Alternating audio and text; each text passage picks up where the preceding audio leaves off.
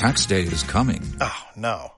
But if you sign up for Robinhood Gold's IRA with a 3% match, you can get up to $195 for the 2023 tax year. Oh, yeah. Sign up at Robinhood.com slash boost by tax day to get the biggest contribution match on the market. Subscription fees apply.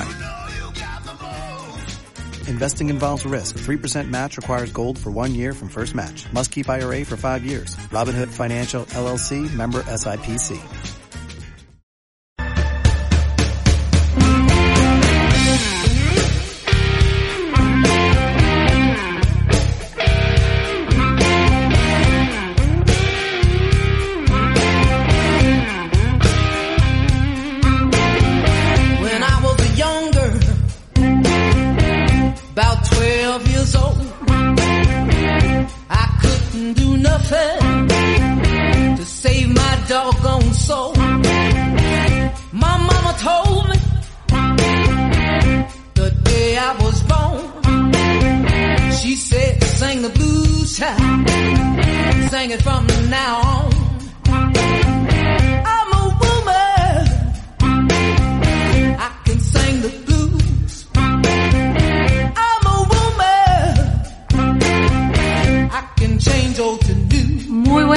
Aquí estamos nuevamente en la pregunta sin fin en este día jueves, pasado un minuto de la una de la tarde, 15 grados 8 décimas de temperatura y solcito pleno en el dibujito, entra el sol por la ventana de este lindo estudio de FM Millennium y yo, no sé ustedes, estoy en musculosa. Después de caminar unas cuadras, esta es la situación, anticipo de la primavera.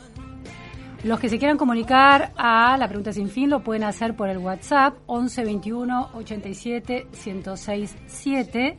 Nos pueden seguir en Twitter, arroba o arroba Vázquez Luciana. Y nos pueden escuchar en la radio FM 106.7 o por streaming en fmmillennium.com.ar. Bueno, muchas repercusiones de declaraciones del día de ayer, algunas cuestionando otra vez a imprecisiones de parte del presidente Alberto Fernández a la hora de dar discursos públicos con datos equivocados, datos falsos en definitiva, una costumbre tanto del presidente Alberto Fernández que se fue instalando desde la- las famosas filminas de la pandemia en 2020 y que también se instalan en los discursos de la vicepresidenta que suelen tomar indicadores fuera de contexto o eh, no del todo fieles en la manera en que son interpretados. Escuchamos al presidente Alberto Fernández que se refería al, al en Saliqueló para anunciar la eh, puesta en marcha del proyecto del gasoducto Néstor Kirchner, se refería precisamente al legado, al A pero Macri, gas por AF. Cuando llegamos al gobierno, nos pusimos a ver eh, cómo estaban las condiciones para poder eh, llevar adelante proyectos de esta magnitud. Y pasó un poco lo que contaba Axel recién. La verdad que lo que vimos es que en los cuatro años previos a nuestra llegada al gobierno, la producción de gas había caído a un ritmo del 8% anual, acumulándose. Todos los años un 8% menos de gas que teníamos. Y, nos propusimos con Darío Martínez ver el modo de que de poder levantar eso. Y así fue como impulsamos el plan Gazar que nos permitió lograr lo que hoy tenemos récords de producción de gas en la historia argentina.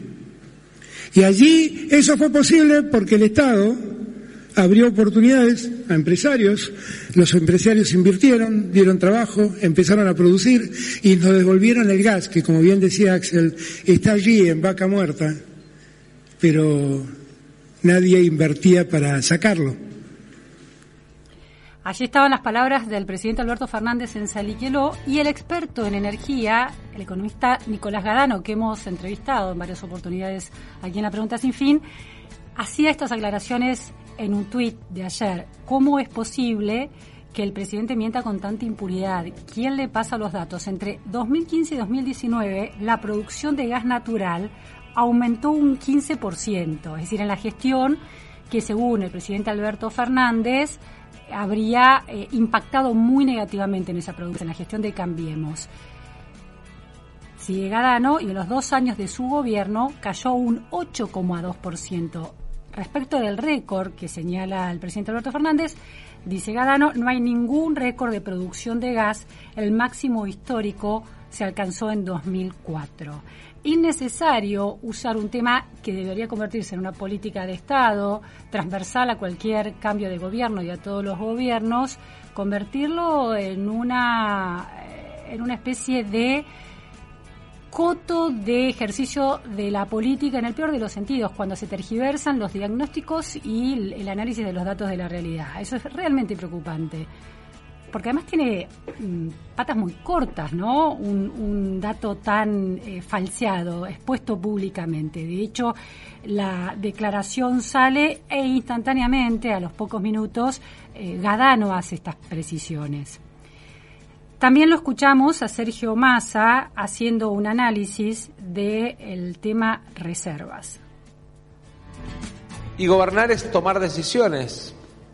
Y entre dejar salir un poco más de reservas o cortarle el gas y la luz, porque tuvimos que importar gas, gas licuado, diésel para sostener el nivel de actividad.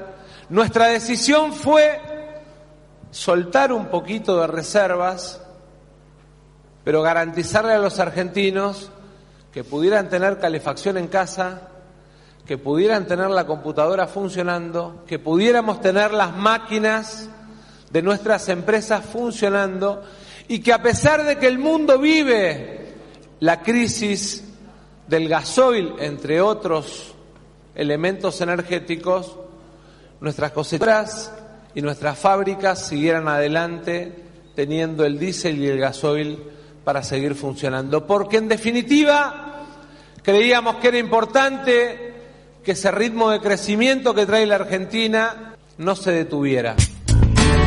Bueno, ahí eh, es curioso, ¿no? El modo de razonar. El ministro de Economía Massa plantea como una virtud y una, y una decisión del Banco Central y del gobierno dejar salir reservas, casi como una política de cuidado de la ciudadanía, del pueblo, en la retórica kirchnerista, eh, en el sentido de que para importar gas y no dejar sin calefacción y sin luz a los eh, argentinos.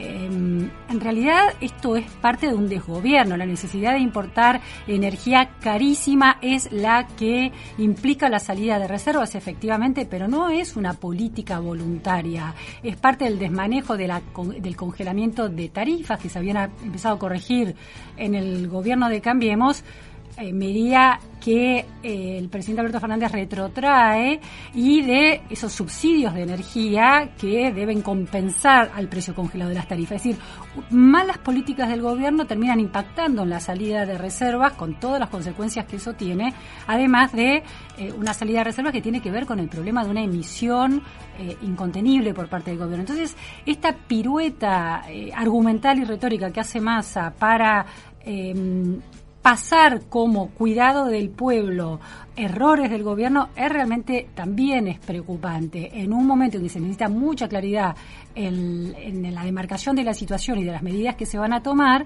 el uso político de esos errores, pasándolos como buenas decisiones, realmente no augura buenos resultados.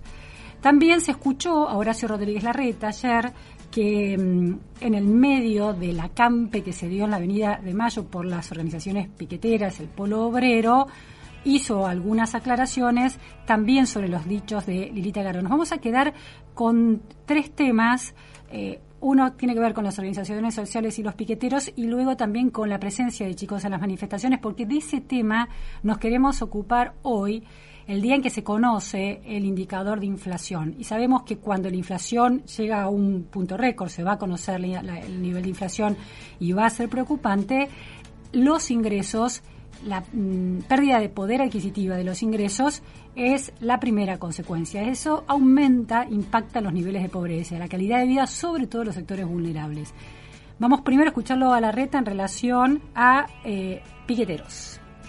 Este método es producto de una política social y de planes sociales que no, van, no dan para más. Este método es consecuencia de que hay organizaciones sociales que son los que manejan los planes, intermediarios, que usan esa intermediación para exigirle a la gente que vaya a las manifestaciones. Si, los, si las organizaciones sociales no manejaran los planes, hay mucha gente que no iría, van obligados.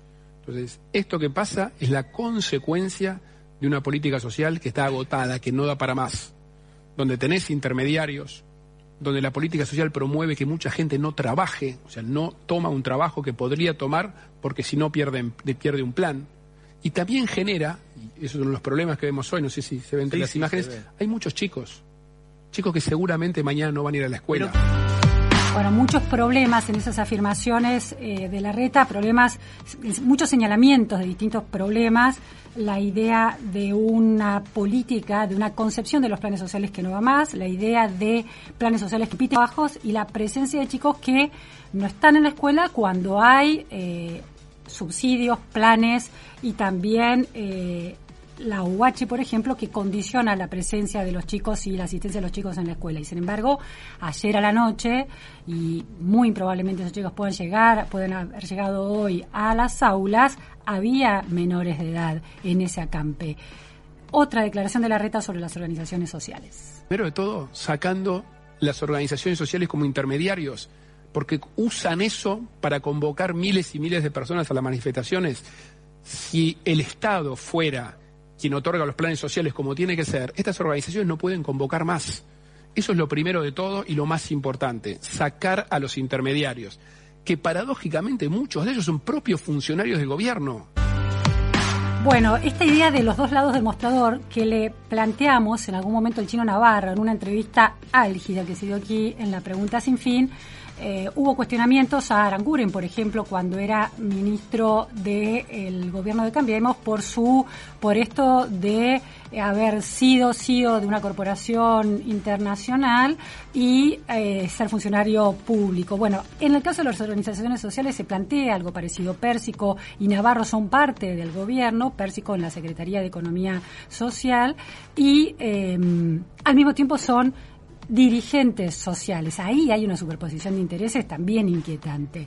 Y finalmente una declaración de la reta sobre los chicos y la asistencia a, las clases. Lo que hicimos en la ciudad, lo que estamos haciendo en la ciudad, como te decía, los chiquitos que ahora están en la manifestación, lo más probable es que mañana no vayan a la escuela. Y los planes prevén esa contraprestación que garantice que los chicos vayan a la escuela. Por eso en la ciudad, a partir de lo que anunciamos ayer, tienen que garantizarle la asistencia a por lo menos el 85% de los días del año.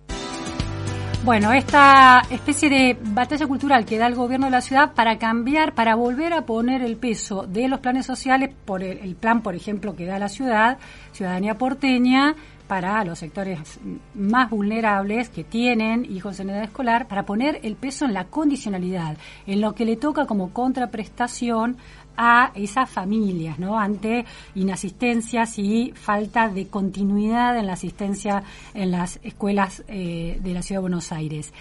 Esto se da con esta, eh, en el medio de una información muy inquietante que conocemos a partir de un informe, una encuesta de UNICEF, que indica que más de un millón de niñas, niños y adolescentes se priva de una comida diaria por falta de recursos también impactan los adultos, pero estamos acá hablando de los eh, niños y los adolescentes. La encuesta fue presentada ayer por UNICEF y dice que eh, la insuficiencia en los ingresos generó una reducción del 67% en el consumo de carne, además de ese millón de niños que se privan a comida, y del 40% en la ingesta de frutas, verduras y lácteos. Los chicos pueden estar en las aulas. Ahora, si logran llegar a las aulas, ¿pueden aprender? ¿Puede aprender un chico en estas condiciones de desnutrición? Estamos en comunicación telefónica con Claudio Weisburg, especialista en neuropediatría. Muchísimas gracias, Claudio, por estar hoy en la Pregunta Sin Fin. Hola, buen día, ¿cómo andan? Claudio es director médico del Instituto Soma, fue jefe del Departamento de Neurología Infantojuvenil de INECO y del Instituto de Neurociencia de la Fundación Favaloro. Claudio, eh, preocupante la cifra que da eh, UNICEF de más de un millón de niños y adolescentes que se priva de una comida diaria. ¿Qué impacto tiene esta privación? en las distintas edades, de que un niño eh, ya depende de esas comidas, empieza a comer, no es decir, no depende del amamantamiento de, parte de su madre, sino que ya está comiendo por propia voluntad. ¿Cómo, empieza a impactar en las distintas edades esto? Bueno, la realidad es que el impacto es grande como respuesta inicial, eh, porque el cerebro, desde que nacemos hasta que morimos, tiene dos materias primas que hacen al, neurodesarrollo y que son la base de si el cerebro es neuroplástico, es maleable, eh, puede generar eh, em, eh, cambios y depende de dos variables, del estímulo y de la nutrición. ¿Sí? Que es el 50% que no es la genética que uno trae de fábrica. Entonces, las variables externas es cómo estimulamos un cerebro y cómo lo nutrimos. Porque cuando el cerebro crece y, se va mm, formando más eh, eh, formas, dibujos, circos, eh, circunvoluciones y, y ángulos que van corriendo para generar más espacio donde mayor cantidad de neuronas puedan subsistir y sobre todo aumentar interconexiones, cuando las interconexiones aumentan por estímulo, necesitan de materia prima que es la nutrición. Entonces, si vos no tenés ácidos grasos esenciales, que porque vos tenés la leche materna de un niño en, en, el, en el primer año de vida, ¿sí? sobre todo los primeros seis meses de vida. Pero si la madre está desnutrida, claro. Esa leche no está completa tampoco. Entonces, si vos no tenés los ácidos grasos, los ácidos grasos esenciales eh, más allá de todos los anticuerpos que da la leche materna y, la leche fortificada, eh, es la materia prima de que esas interconexiones, es como que la cobertura de la, de la neurona, la membrana, depende de los ácidos grasos que no genera el cuerpo, que, lo, que depende de la dieta. Es interesante lo que señalas, Claudio, porque el informe habla de 3 millones de adultos que también se privan de una comida diaria. Muchos de esos serán madres en eh, edad de amamantar a sus, a sus hijos. E-, ese impacto de su propia malnutrición impactando en la nutrición de los bebés también. Claro, es decir, porque el, el, el desarrollo del cerebro obviamente que la curva más ascendente, la velocidad más rápida de crecimiento es intraútero. Si hay una malnutrición durante el embarazo, ya empezamos mal en el desarrollo del cerebro. Obviamente que los primeros dos años y medio, tres, es una bisagra en el desarrollo de, de, en el neurodesarrollo, ¿no? Es decir, la neuroplasticidad que es, es cómo el cerebro cambia según cómo se lo estimula y nuestra corteza cerebral va cambiando según cómo se estimula externamente. Entonces, el hipoestímulo es un problema para el desarrollo que afecta positivo o negativamente. Y la malnutrición no, no permite tener las bases para que esas interconexiones se vayan aumentando, generando y ese perímetro cefálico crezca. Y el perímetro cefálico de los bebés durante el primer año no crece porque el hueso crece o empuja, crece porque el cerebro crece. Y el cerebro crece no porque tenga más número de neuronas, crece porque hay más número de interconexiones entre las neuronas. y, y, para eso depende de, la materia prima. Es grave y uno siempre dice, em, es como que tenés garantizado mucho más el estímulo de, de, de, de, los padres y las madres para con los chicos que la nutrición a lo largo y ancho de nuestro país, porque la nutrición no está garantizada y no es homogénea en, en, todos los chicos.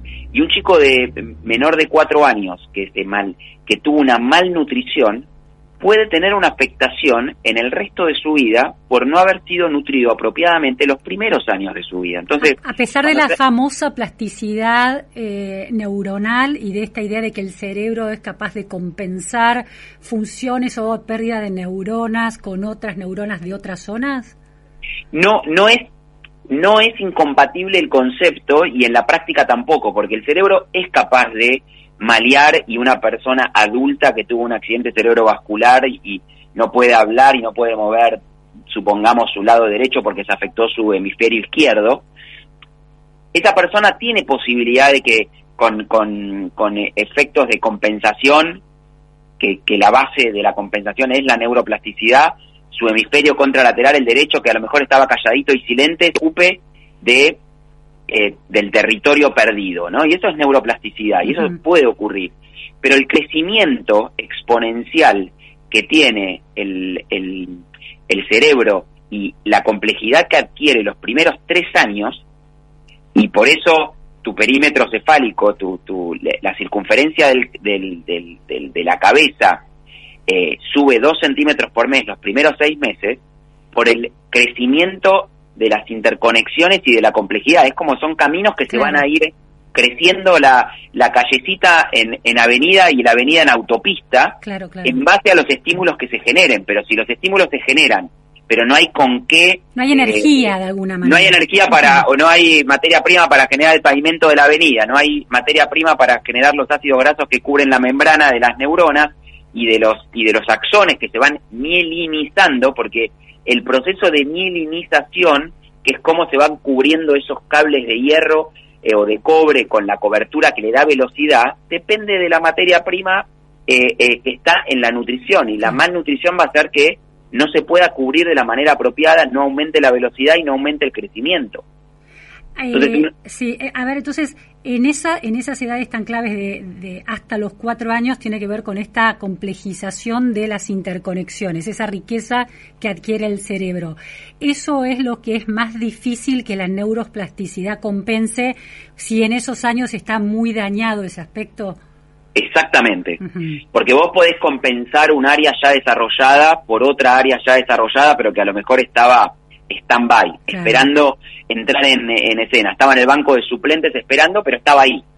Ahora, si no tenés los jugadores en el banco suplente esperando porque no se, no se formaron adecuadamente en estos primeros años de vida, es como que te va a faltar, porque va a faltar materia prima, porque va a faltar Claro. eh, este, este, el banco de suplentes, va a, va a faltar el que está stand-by. Está clarísima la, la metáfora, es muy útil para entender la diferencia entre, entre lo que sucede hasta los cuatro años y, y la imposibilidad de reemplazarlo con la neuroplasticidad. Claudio, el informe habla de cuatro comidas, pero vos señalás esto de los ácidos grasos. Este informe, como yo decía, también habla de que eh, hay una reducción del 67% en el consumo de carne y eh, del 40% de ingesta de frutas, verduras y lácteos.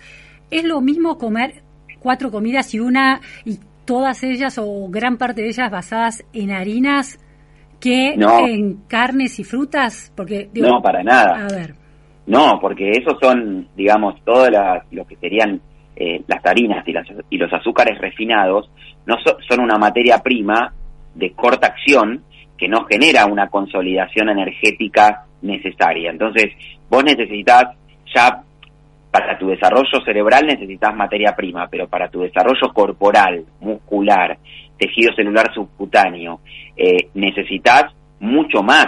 Vos podés no comer carne, que va- si no te suplementás, si no comes apropiadamente en una, en una bala, vos podés no comer carnes, comer frutas y verduras, pero si comes, no comes ni carne, no comes apropiadamente frutas y verduras, tus complejos vitamínicos, que ya son cosas que están también en la dieta, que no las generás, porque la vitamina D, con el sol, tu cuerpo la puede generar, pero hay vitaminas del complejo B y hay vitaminas del complejo E que no las vas a poder generar en el cuerpo si no las recibís con tu dieta. Entonces, si vos disminuís frutas, si vos disminuís carnes, que van a disminuir la capacidad, digamos, proteica que va a tener el cuerpo para que poder generar eh, masa muscular y para poder generar crecimiento, ¿sí? De, eh, para alimentar los huesos, eh, eh, el calcio que está en los lácteos. Pero si vos no comes todo eso, porque no significa que un vegetariano no tiene la misma capacidad de, de- de- de nutrirse con suplementos alternativos, dietarios o, su- o de suplementos que complementen lo que te va a faltar. Es decir, vos necesitas una dieta balanceada. Al principio vos podés subsistir, tu cerebro y tu cuerpo puede subsistir solo con leche materna o, o complemento eh, fortificada y demás. Y están, hay tanto los ácidos grasos y en la leche materna están, recibís anticuerpos y, y, y tenés muchos aspectos eh, protectores eh, más allá de la cuestión vincular emocional. Ahora, después vos necesitas una dieta que sea rica y que sea de cuatro comidas. O sea, no tener las cuatro comidas es un perjuicio para el desarrollo. Pero si, las cuatro, pero si hay cuatro comidas que son todas en base a harinas, tampoco estamos en el mejor de los No, mundos. no estamos bien. O sea, vos vos tenés que tener cuatro comidas ricas, balanceadas Claro. en, en esto. Entonces, si vos tenés una tenés eh, eh, dietas eh, exclusivamente basadas en, en harinas o, o azúcares eh, refinados, no vas, a no vas a necesitar no solo lo que tu cerebro necesita, sino lo que tu cuerpo necesita para crecer saludablemente. Eh, eh, Claudio, hay mucha investigación muy interesante sobre la vinculación entre el segundo cerebro, que es el de la microbiota, que tenemos las bacterias que tenemos en el, intestino, y ese diálogo con el cerebro principal. Esta malnutrición, por ejemplo, rica en azúcares procesadas, con harinas, con, eh, con esos alimentos que son más baratos, la, la idea de la polenta, ¿no? que se instaló también como tema, ¿no? cuánto es el precio de la polenta, la gente suplemente, su, eh, suplantando eh, las proteínas por polenta o por fideos. Em, produce efectos, por ejemplo, en la adolescencia en términos de irritabilidad o de depresión, que según las investigaciones que, me interesa leer este, con bastante continuidad, eh, eh, determina el modo en que el intestino se alimenta, determina también el modo en que funciona el cerebro y ese tipo de problemas psiquiátricos. Hay mucha hay hay mucho escrito al respecto o sea claramente eh, nuestro nuestro segundo cerebro el cerebro intestinal eh, tiene una clara función y mm, en, en, manifestar eh, muchos estados mentales anímicos y emocionales no es decir hay muchas personas que todo su estado anímico lo manifiestan a nivel gastroenterológico de muchas maneras eh, o por, por mayor nivel de acidez o por, por tener eh, mayor frecuencia de, de- ir al baño o cuando el clásico que se pone nervioso y le duele la panza. Todo eso tiene que ver claramente. Hay una, una asociación directa y un cable que te une el estómago con, eh, con el cerebro y hay una conexión absoluta y total. ¿sí? Em, y obviamente el, el, todo el tubo digestivo, como lo es la piel, como lo es eh, eh, diferentes partes del cuerpo, tienen una colonización de bacterias que normalmente viven ahí, tranquilas, eh, y están en un estado de cierta armonía. Hay muchos aspectos que pueden hacer que esa armonía se rompa desde, desde el uso de antibióticos, antimicóticos eh, y demás que van a cambiar esa flora, ese micro eh, clima eh, bacteriológico y micótico que normalmente existe pero que no es patológico. Y hay muchas manifestaciones gastrointestinales de cuadros neurológicos y psiquiátricos 100% y sin lugar a dudas y es una cuestión Pero al eh, revés, que, que el modo en que alimentamos a esas bacterias influye en los estados de ánimo y en, y en el modo en que funciona nuestro cerebro. Pienso por, por los niveles de depresión que se están detectando en los adolescentes, muchos de ellos de niveles vulnerables, comiendo mal. ¿Puede tener algo que ver con eso?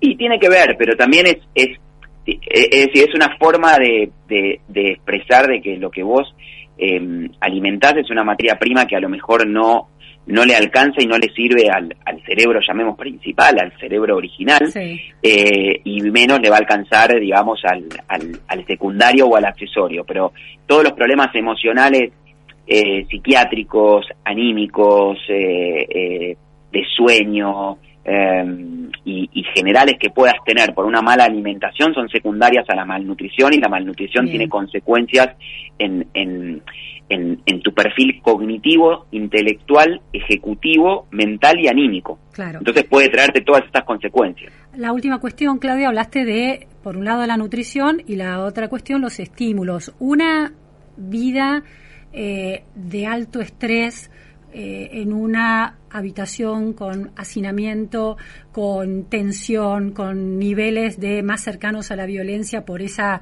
esas condiciones tan, tan exigentes y demandantes para cualquier persona como puede ser vivir en un barrio popular, en una villa miseria, afecta también a cómo funciona el cerebro de un chico de primaria o de adole- eh, al adolescente ese estrés. 100%.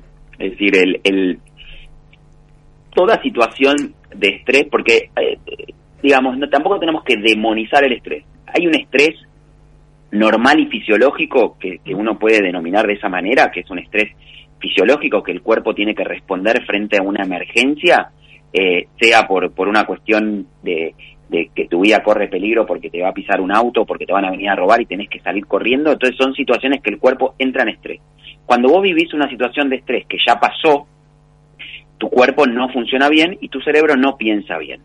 Entonces, toda situación de estrés hace que tus decisiones sean eh, eh, mucho más equívocas y tu, tu perfil ejecutivo empieza a funcionar mal por estar eh, con una sobrecarga de estrés cuando el estímulo de estresor está o cuando el estímulo de estresor se fue, pero tu cuerpo sigue viviendo como si la amenaza siguiera estando.